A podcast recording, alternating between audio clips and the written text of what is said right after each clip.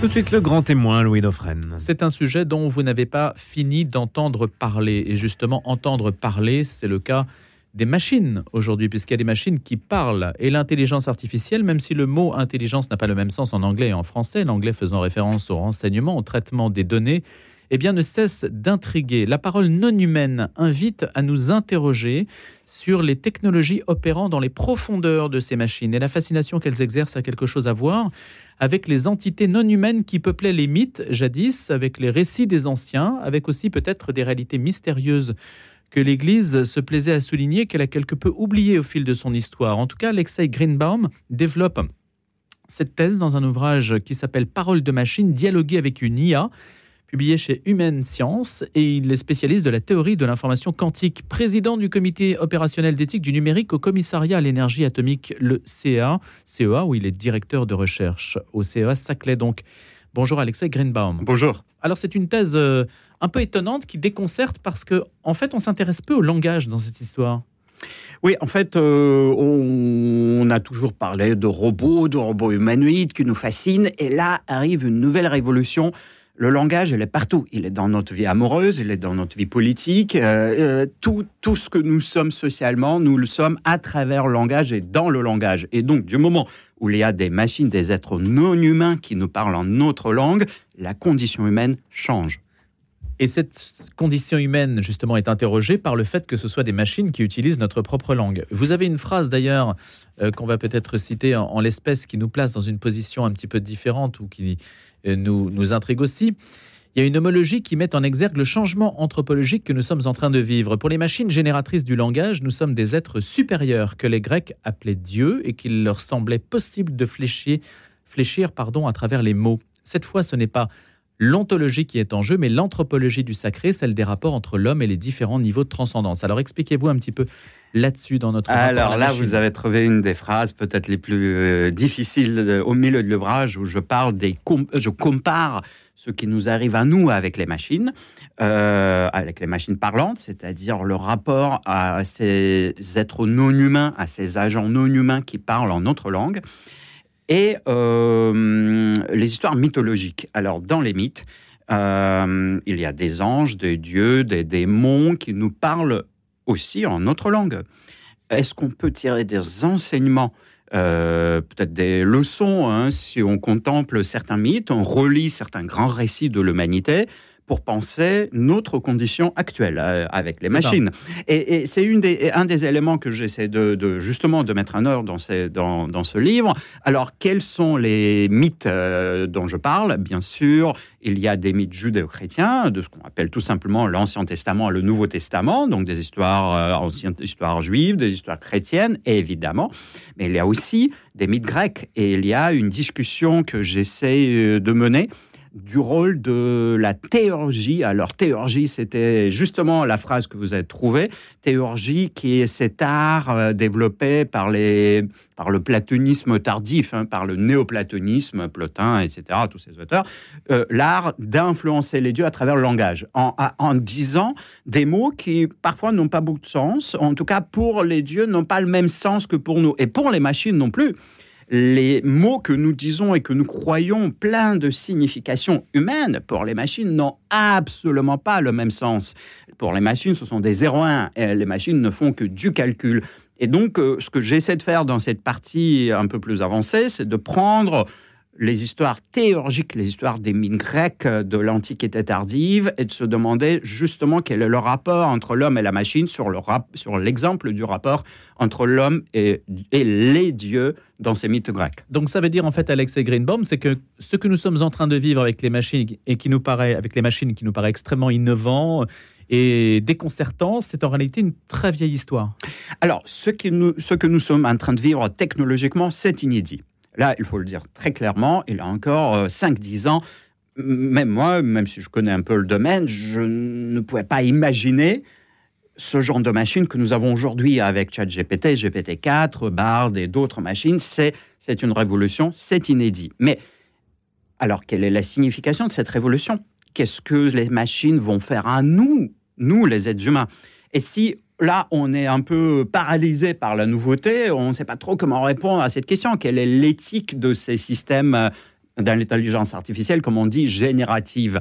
Bon, l'éthique ne pousse pas sur les arbres. Où est-ce qu'on va trouver de l'éthique? Il faut inscrire notre réflexion dans la dans l'histoire de la pensée humaine. Et c'est ce que j'essaie de faire ici. Trouver un motif, vous avez prononcé ce mot, homologie, trouver un motif qui relie ces agents non humains que sont les machines qui nous parlent avec d'autres agents non humains que nous connaissons dans les grands récits de notre culture, de notre civilisation, dans les grands récits de l'humanité, qu'ils soient grecs ou judéo-chrétiens, et peut-être inscrire ce qui nous arrive technologiquement dans la continuité de notre histoire intellectuelle. Quelle peut être la, la convergence, euh, la ressemblance entre les anges et les machines? Alors, euh, les anges sont des êtres fonctionnels, ils ne sont pas libres, ils n'ont pas le libre arbitre, ils ne sont pas comme les êtres humains, d'accord? Ils ne sont pas faits à l'image de Dieu, pour parler le langage biblique. Et alors, les machines aussi sont des êtres fonctionnels, ils ne sont pas libres, ils ne choisissent pas librement leurs propres objectifs, ils sont là pour faire quelque chose, et c'est le concepteur qui a défini la fonction. Et alors à ce moment-là, on se dit, bah intéressant, euh, des êtres fonctionnels qui nous parlent en notre langue, et ben on les a vus dans les mythes. Ce sont les anges, et les démons d'ailleurs aussi, hein, pas que les anges.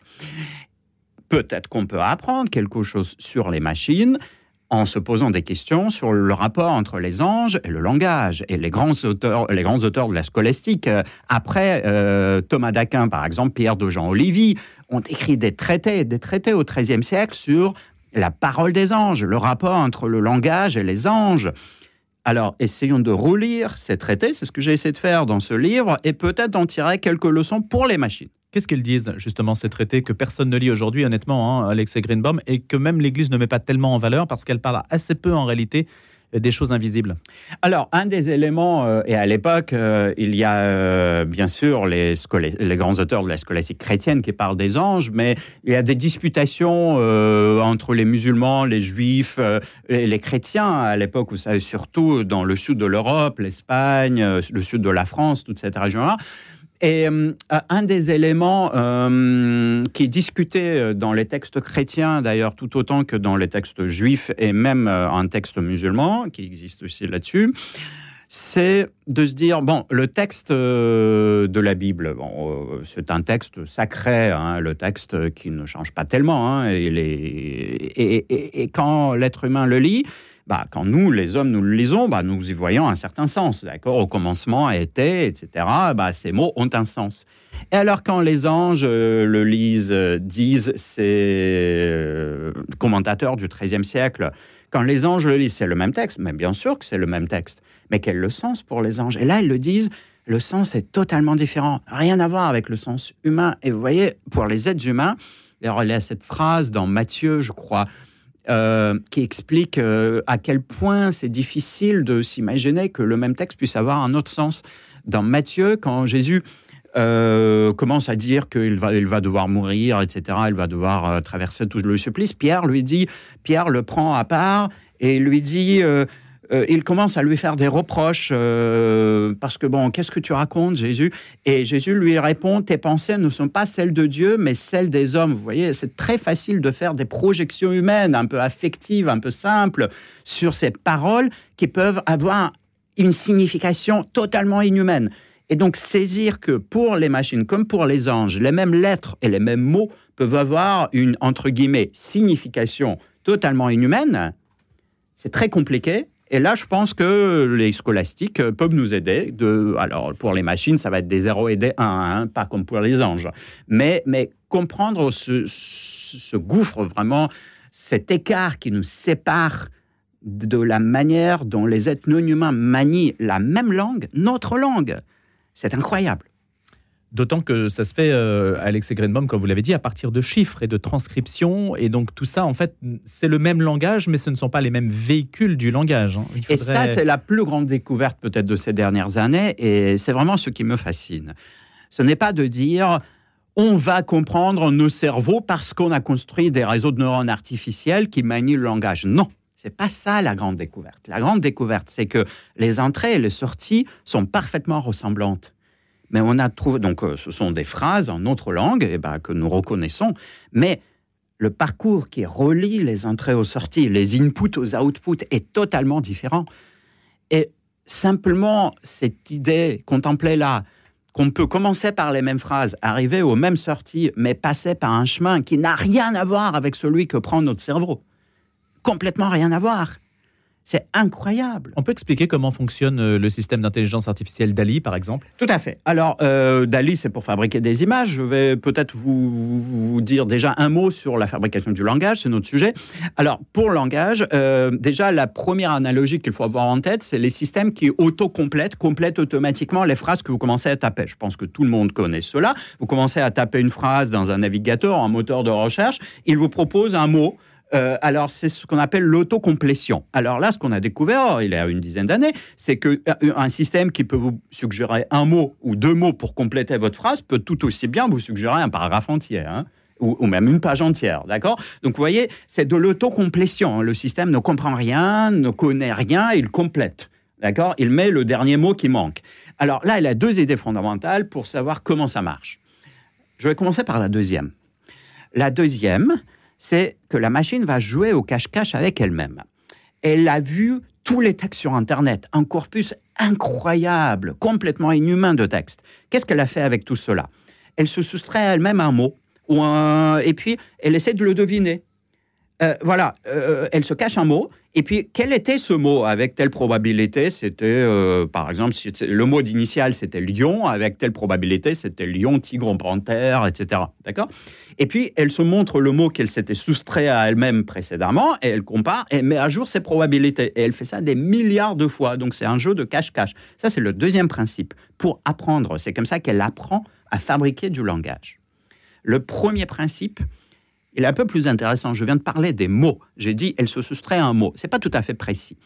En fait, elle va casser le langage en des bouts, en des petits morceaux non humains, quelques lettres, peut-être euh, même des lettres qui relient deux mots voisins. Après un Q, il a toujours un U. D'accord? Donc, elle va jamais parler de la lettre Q, elle va prendre Q, U ensemble, etc. Donc, ça s'appelle des tokens. Elle va casser le langage en petits morceaux et elle va casser l'ordre séquentiel des mots.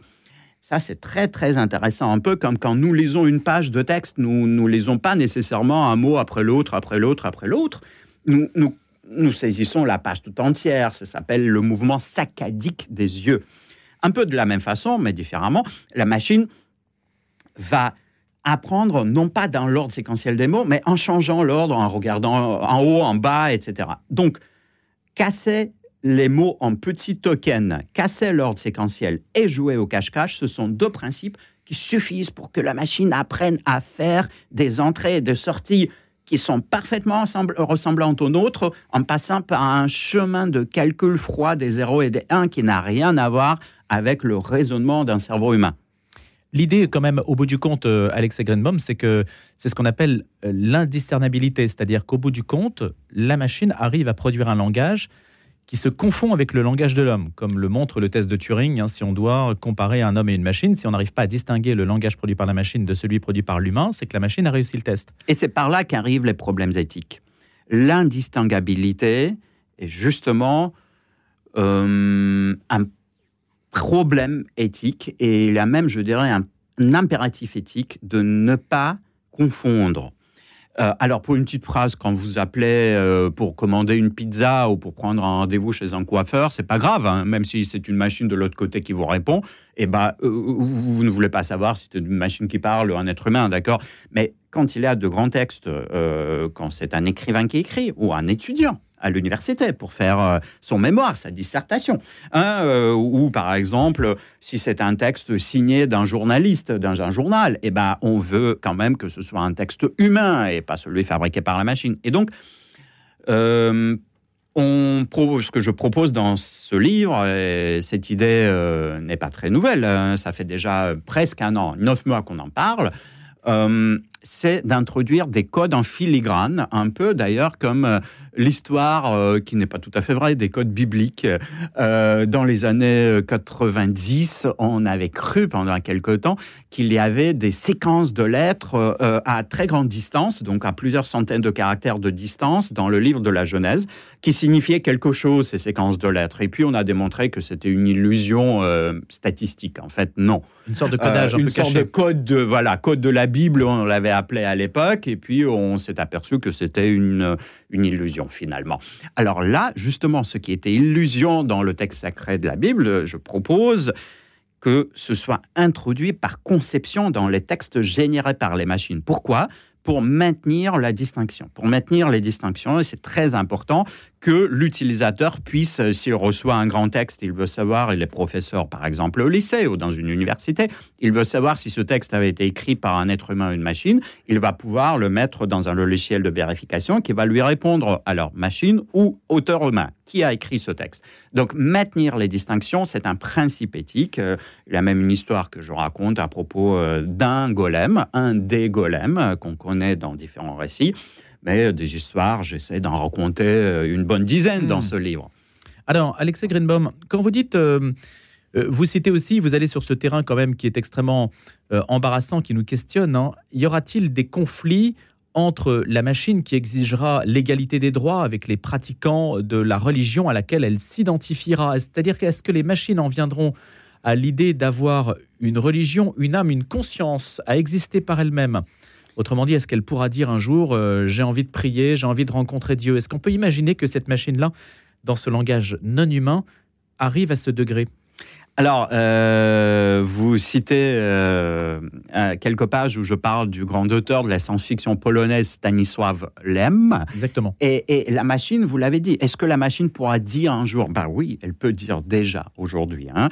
Et on a mis d'ailleurs des filtres de contrôle euh, pour que la machine ne nous dise pas des choses un peu insultantes ou un peu bizarres, hein, parce qu'elle est capable de tout dire. Eh bien, bien sûr, mais est-ce que, est-ce que derrière, il y a une signification? Est-ce qu'elle l'entend vraiment? Ça veut dire quoi exactement Entend vraiment la machine qui n'a pas du tout de conscience, connaissance, mais nous allons projeter des états d'âme, nous allons projeter des émotions, nous allons projeter même, même de la responsabilité morale sur la machine, par projection, tout en sachant que c'est une machine. Regardez, ce concept de comportement émergent, c'est un terme technique. Il est très intéressant, c'est-à-dire la machine ne fait que du calcul des 0 et des 1. Et pourtant, elle nous parle, et quand nous répondons, pour nous, euh, bah, c'est comme si c'était un agent euh, qui peut se mettre en colère, qui peut être joyeux. On projette des états d'âme tout en sachant que c'est une machine.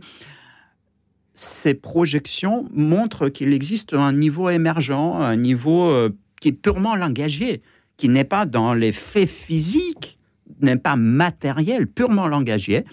Comme d'ailleurs, quand on parle, quand on lit les grands textes et on parle de ces réalités qui ne sont pas nécessairement matérielles, on ne va pas dire que Dieu est matériel, d'accord? Euh, Alors, ces réalités qui existent à travers la parole, à travers les textes, à travers le langage. Donc euh, l'émergence ici est un phénomène euh, qui relie encore une fois, qui fait un pont entre la théologie, le discours sur la religion, et la pensée des machines. Mais bien sûr qu'on peut aller beaucoup plus loin aussi. On peut parler à, travers cette émergence euh, du changement de la mort, et je le fais dans le livre. C'est quoi une machine qui parle comme une personne décédée? On peut aussi parler du mensonge. Qu'est-ce que c'est qu'une machine qui ment sans savoir qu'elle ment? Est-ce qu'elle est vraiment euh, diabolique ou pas? Voilà. Hmm. Est-ce que le mensonge existe pour la machine? Ben non. Mais est-ce qu'elle est diabolique et dans quel sens euh, Si elle nous ment par conception? Euh, voilà, tout un tas de questions à ce niveau émergent. Vous savez que c'est une machine et pourtant vous n'allez pas euh, pouvoir échapper à ces projections. Alors, Alexei Grenbaum, je rappelle que vous êtes, je ne l'ai pas dit tout à l'heure, hein, vous êtes aussi expert de la Commission européenne, vous êtes président du comité opérationnel d'éthique du numérique du CEA, le CEA de Saclay. Si vous étiez invité aujourd'hui à la Maison-Blanche, puisque la Maison-Blanche a invité les dirigeants d'entreprises très avancées dans l'intelligence artificielle, Google, Microsoft, OpenAI, Anthropic, à venir euh, demain. Demain pour une discussion franche avec Kamala Harris euh, sur les risques liés à ces technologies, avec plusieurs membres du gouvernement américain qui s'interrogent, tout comme tout le monde s'interroge là-dessus. Qu'est-ce que vous diriez? Je dirais, oui, il faut avancer, mais pas trop vite. Le problème, c'est celui de la vitesse. La société humaine, bien sûr, s'adapte euh, à chaque génération de nouvelles technologies qui nous arrivent. Hein. Les moteurs de recherche, les smartphones, et même avant, les fours à micro-ondes aussi, hein, euh, et le chemin de fer au 19e siècle. Donc ça nous a pris un peu de temps. Hein. Les cochers disparaissent 40 ans après l'introduction de l'automobile. Mais 40 ans, hein, c'est beaucoup. Alors là, Même le téléphone, hein, 50 ans pour le téléphone. hein. il y a encore six mois, nous n'avions pas ChatGPT. Vous voyez, enfin, si les chercheurs quelque part dans les laboratoires, mais pas le grand public. Donc, on est à six mois depuis l'introduction de cette technologie et déjà tous les métiers liés à la rédaction du texte, euh, les juristes, les journalistes, tout cela change déjà.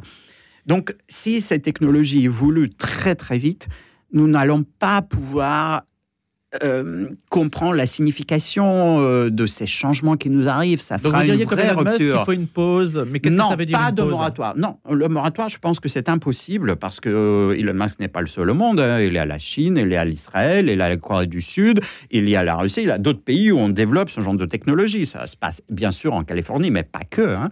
Et, et- et donc non, moratoire, non. Mais le problème de la vitesse est réel. Je pense qu'ils ont bien compris quel était le problème, mais la solution n'est pas bonne. Donc, ça veut dire quoi? Ça veut dire mettre des couches de contrôle, des filtres, ce qui d'ailleurs est déjà en cours, hein, c'est pas nouveau. Euh, par exemple, aujourd'hui, vous discutez avec ChatGPT dans sa version actuelle, vous lui demandez un conseil médical, il va commencer par vous dire Je ne suis pas un médecin. Ce que je te raconte, c'est pas un vrai conseil médical, d'accord Donc il faut le paramétrer. Attention, voilà, il faut le paramétrer et derrière, il y a ce qu'on appelle la température, la température de la génération du langage. Qu'est-ce que c'est? C'est qu'il y a un paramètre essentiel qui euh, signifie la créativité, en quelque sorte, le degré de créativité de la machine. Est-ce que la machine va créer ah, un peu n'importe quoi. Si vous voulez qu'il vous écrive un poème sur le bonheur de se retrouver dans la matinale de la radio Notre-Dame, vous voulez que la machine soit très créative. Mais si vous voulez qu'elle vous donne une information factuelle, c'est pas la peine d'être créatif. Je veux qu'elle me donne une référence factuelle. Donc, elle doit être rigoureuse.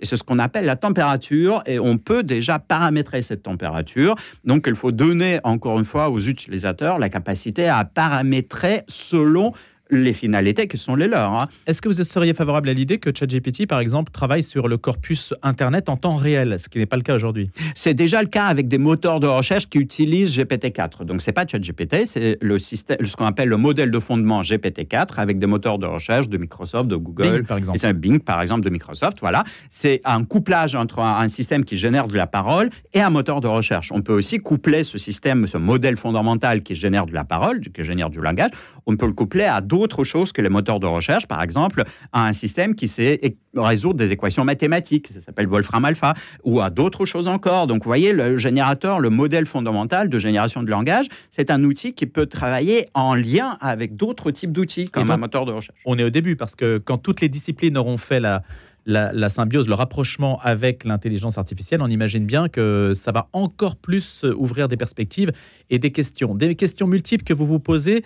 Eh bien, parole de machine, dialoguer avec une IA, c'est Alexei Greenbaum qui contribue à y répondre, avec cette idée des grands récits qui ont fondé l'humanité, auxquels donc se rattache l'intelligence artificielle, qui, si sur le plan technique représente, euh, comme vous l'avez dit, euh, une innovation, eh bien, se rapporte aussi à des vieilles questions de fond, des anciennes questions. Et Alexandre Greenbaum, je précise que vous aurez l'occasion d'intervenir aussi au Collège des Bernardins et dans un certain nombre d'institutions et que vous êtes pas mal sollicité sur le sujet. Merci d'être venu dans notre matinale Merci pour nous à en vous. parler. À bientôt.